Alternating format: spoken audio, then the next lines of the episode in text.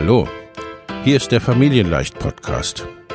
Dein Podcast rund um bedürfnisorientiertes Business.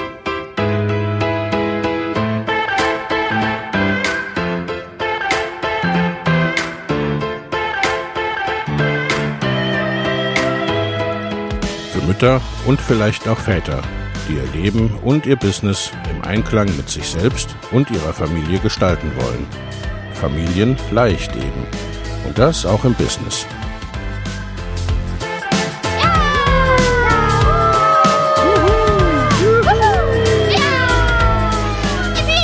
Herzlich willkommen, sagt dein Host Lena Busch, Gründerin von Familienleicht.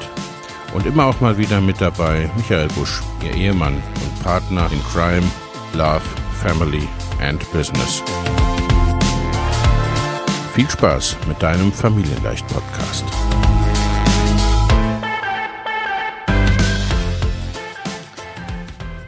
Heute beschäftigen wir uns mit der Frage, was ist eigentlich ein Online-Business und was unterscheidet es von einem Offline-Business?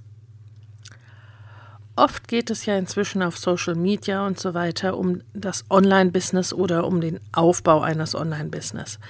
Aber so richtig wissen die meisten gar nicht, was das ist. Wenn wir einigen Anzeigen glauben, ist es entweder eine Lizenz zum Gelddrucken oder eine Raketenwissenschaft. Beides trifft nicht zu, würde ich sagen. Aber was ist es denn nun und was hast du davon? Meine Definition findest du hier. Und warum ist das wichtig für dich? Weil ein Online-Business aus meiner Sicht die Möglichkeit ist, dir dein Leben und Business zu kreieren. Bei einem Online-Business machst du dir klar die Möglichkeiten des Internets, der Online-Welt und Social Media sowie der Suchmaschinen wie Google, Amazon, Pinterest oder eben auch YouTube zunutze. Du nutzt Online-Marketing, um deine Produkte zu verkaufen oder du verkaufst auch online. Als mein Beispiel zur Abgrenzung Online-Business, Offline-Business und äh, ja, auch in Bereichen des Online-Marketing wird mir immer wieder eine Pizzeria dienen.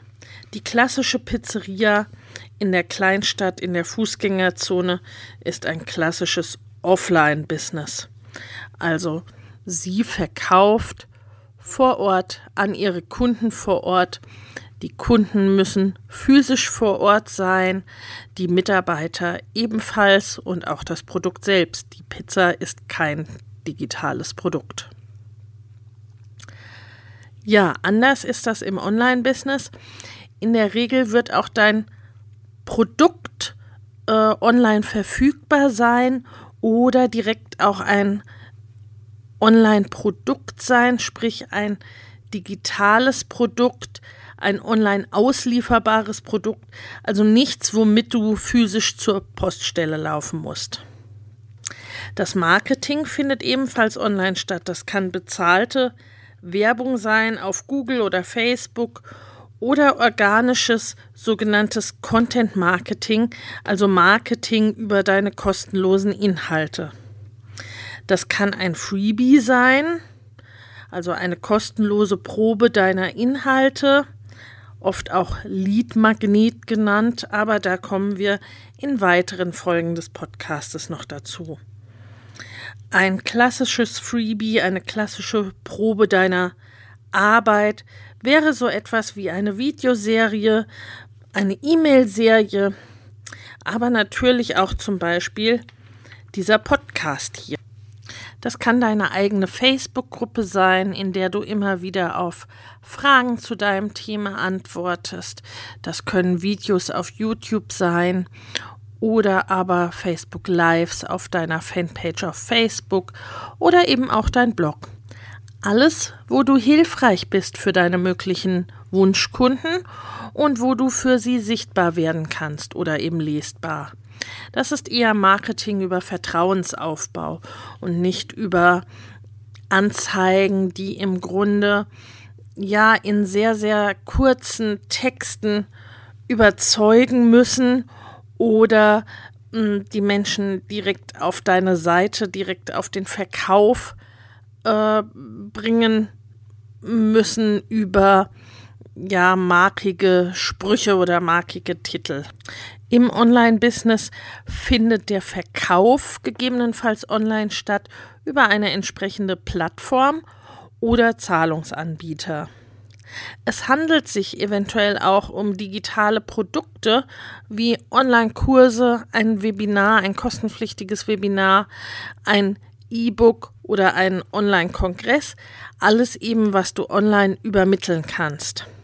Ein Webinar ist dabei, sagen wir mal, äh, ein im Web gehaltenes Seminar, das kann als Verkaufselement dienen, das kann aber auch eben inhaltlich schlicht und ergreifend ein Seminar sein. Auch dazu kommen wir in einer weiteren Folge. Auch möglich ist natürlich, dass dein Coaching oder deine Beratung online über ein entsprechendes Online-Tool stattfindet, in dem du deinen Kunden oder Klienten von Angesicht zu Angesicht sozusagen sehen kannst. Natürlich kannst du auch deine Offline-Veranstaltungen via Online-Marketing füllen und mit deinen kostenlosen Inhalten, zum Beispiel vor Ort Seminare, Offline-Kongresse, Retreats und ähnliches, bewerben. Wenn wir wieder auf die Pizzeria vom Anfang zu sprechen kommen, so wäre es zum Beispiel möglich, dass diese Pizzeria irgendwo mitten im Wald liegt und ihre Kunden darüber gewinnt, dass sie entsprechend online sichtbar ist, online tätig ist und genau die Menschen anzieht, mm, die ihre idealen Kunden darstellen. Vielleicht hat sie gewisse Spezialitäten, also stellt nur eine bestimmte Sorte Pizza her oder ähm, ja, eben das Ambiente macht den entscheidenden Unterschied, weshalb Leute den Weg in den Wald gezielt auf sich nehmen und äh, die Pizzeria im Wald nicht nur auf ein paar verirrte Wanderer, die zufällig zu ihr finden oder die über ein, mh, mm, ein Wegweiserschild am Wegesrand irgendwie stolpern, angewiesen ist. Aber auch die Pizzeria in der Fußgängerzone kann sich natürlich über Online-Marketing äh, von ihren Marktbegleitern oder Konkurrenten abheben, indem sie auf Instagram, auf Facebook und so weiter zeigt, was sie speziell zu bieten hat. Mm, da muss es dann nicht unbedingt die einzige Pizzeria vor Ort sein, die, wie man es teilweise in Kleinstädten gerade ja findet, die dann irgendwie nicht nur Pizza verkauft, sondern auch Döner, Schnitzel, eventuell indische Gerichte und alles Mögliche, also eher einen klassischen Bauchladen hat. Der Unterschied zwischen einem Unternehmen, das Online-Marketing für sich nutzt, und einem tatsächlichen Online-Business liegt aus meiner Sicht darin, dass eben auch ein Teil der Tätigkeit selbst oder der Produkte online erbracht wird und erbracht werden kann. Ein Offline-Business lässt sich aber eben durch Online Marketing unterstützen, wie wir es bei der Pizzeria hatten.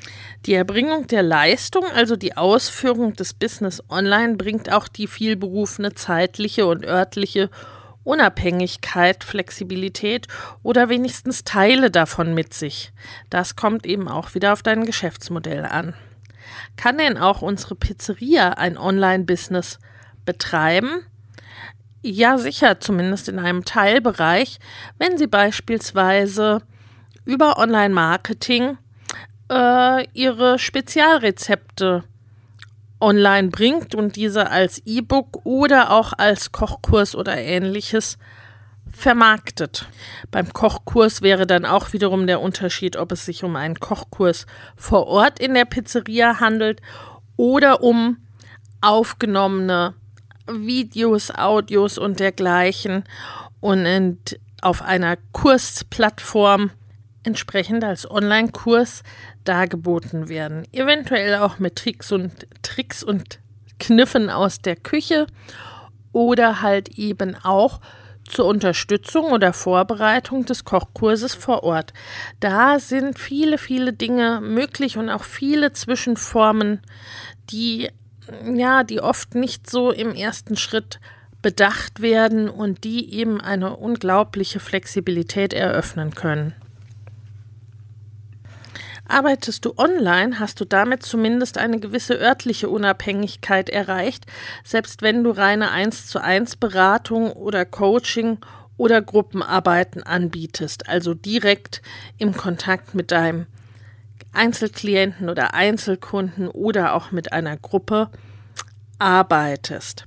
Du brauchst keinen speziellen Ort, wo du hingehen musst, musst gegebenenfalls auch keine Praxisräume oder Coworking Space Räume oder äh, Büro unterhalten, was ja auch entsprechend im Regelfall von Anfang an höhere Kosten beinhaltet. Insofern erleichtert es natürlich auch den nebenberuflichen Start. Die meisten Tätigkeiten lassen sich mit recht übersichtlichem technischem Equipment wie Laptop, Mikro, Webcam und einer ordentlichen Internetverbindung im Homeoffice ausführen. Natürlich musst du dabei den Datenschutz und dafür gegebenenfalls erforderliche Vorkehrungen beachten. Eine zeitliche Unabhängigkeit kommt als Komponente hinzu, wenn du dich von der reinen 1 zu 1 oder 1 zu Gruppe Begleitung wegbewegst, wie du sie gerade als Berater oder Coach im Setting mit deinen Kunden normalerweise hast oder wenn du noch etwas zusätzlich dazu anbietest und dein Portfolio somit erweiterst. So kann deine Begleitung neben dem zeitgleichen Erscheinen mit deinem Kunden in einem virtuellen Raum, die noch relativ vergleichbar zum Treffen in deiner Praxis oder deinem Büro ist, kann eben diese Begleitung noch Bestandteile beinhalten wie E-Mails oder Kommunikation in einer Facebook-Gruppe, in einem Forum oder einem sonstigen Nachrichtentool. Ebenso kannst du tagsüber schreiben und dein Kunde mitten in der Nacht antworten oder umgekehrt. Das ist natürlich gerade für Mamas bzw. für Eltern ein großes Thema, weil ich nicht unbedingt immer dann verfügbar bin, wenn es ein solcher 1 zu 1 Termin erfordert, gerade mit Babys oder Kleinkindern kennen wir das wohl alle, die dann doch nicht dann schlafen, wenn wir das geplant oder vorgesehen haben oder wenn es uns gut in unseren terminlichen Ablauf passen würde. Das kann man durch solche, wie ich sie nenne, synchronen und asynchronen Elemente, also sprich, wo du zeitgleich beziehungsweise eben nicht zeitgleich mit deinem Klienten oder Kunden an einem Ort bist, da kann man das entsprechend äh, abfangen oder entsprechend verändern. Ich glaube, alle Eltern kennen so das Telefonieren mit Kleinkind. Da kann die ganze Zeit irgendwie Ruhe gewesen sein oder das Kind kann geschlafen haben oder äh, seit einer geraumen Weile irgendwie still vor sich hingespielt haben. In dem Moment, wo das Telefon klingelt oder du seit einer Minute oder zwei Minuten irgendwie am Telefon bist, ist das Ganze vorbei. Und das, ja, dauert auch eine Weile, bis die Kinder etwas älter sind. So ist natürlich ein Methodenmix sehr gut möglich, sodass du beispielsweise deine Arbeit direkt mit dem Kunden oder Klienten mit Videos, Audios und Arbeitsblättern unterstützen kannst. Zum Beispiel kannst du deinem Kunden hier bereits vorab Wissen für eure gemeinsame Sitzung zur Verfügung stellen, auf die er sich vorbereiten kann oder mit der er die Sitzung nachbereiten kann. Das heißt, du wertest damit deine, deine direkte Arbeit mit dem Kunden auf und ja, natürlich ist dein Kunde dann auch schon geschulter sozusagen und kann aber die Zeit dann auch nutzen, um direkt die Dinge mit dir zu klären, die er eben nur mit dir klären kann, wie zum Beispiel die Anwendung des erlernten Wissens oder des gelesenen Wissens für seinen speziellen Fall, für sein spezielles Problem. Mm, Ihr könnt in der Coaching-Sitzung da tiefer einsteigen in die Thematik, die der Kunde eben hat. Und du brauchst nicht die Zeit damit zu verbringen, deinem Kunden ja genau das zu erzählen, was du eigentlich, wovon du weißt, dass du es in jeder Sitzung oder mit jedem Klienten irgendwie am Anfang eurer Zusammenarbeit klärst. So etwas kann man standardisieren und dann eben auch skalieren. Also sprich für die Masse verfügbarer und von deiner direkten Arbeit oder Auskunft unabhängiger machen. Eine Art Mittelding stellen die häufig als Einstieg ins Online-Business verwendeten Freelance-Tätigkeiten dar, unter die auch die sogenannte virtuelle Assistenz fällt. Das sind im Wesentlichen Auftragsarbeiten und sogenannte Done-for-You-Services, also dass ich etwas direkt für dich erledige. Dabei ist neben der örtlichen Unabhängigkeit oft auch eine gewisse zeitliche Unabhängigkeit vorhanden, wenn es nicht gerade um Kundenservice irgendwie beim Kunden vor Ort geht. Die Abgrenzung hierbei ist natürlich auch fließend. Über die virtuelle Assistenz habe ich einen ausführlichen Artikel geschrieben, den ich dir in den Show Notes verlinke. Den findest du momentan auf meinem Blog. Zukünftig wird es aber auch hier im Podcast noch eine Episode dazu geben. Die Freelance-Tätigkeiten, die freiberuflichen Tätigkeiten gibt es eben auch äh, im klassischen, vor allem im technischen oder ohnehin webbasierten Bereichen. Und oft ist eine solche Online-Auftragsarbeit auch etwas, das zum Übergang aus dem Offline in den Online-Bereich verwendet wird, de, ja, wo du vielleicht auch etwas, was deiner ehemaligen Angestellten-Tätigkeit relativ nah ist, online bringst oder online weitermachst oder etwas, das du in deiner bisherigen Offline-Selbstständigkeit äh, ja für den Kunden erledigt hast oder gemacht hast, dass du das eben online verlagerst. Also so dass du nicht, sagen wir mal, ein völlig neues Geschäftsmodell direkt online beginnst, sondern da einen fließenden Übergang hast. Und mit der Zeit hm, kannst du natürlich auch daraus äh, digitale Produkte oder generell eigene Produkte erstellen.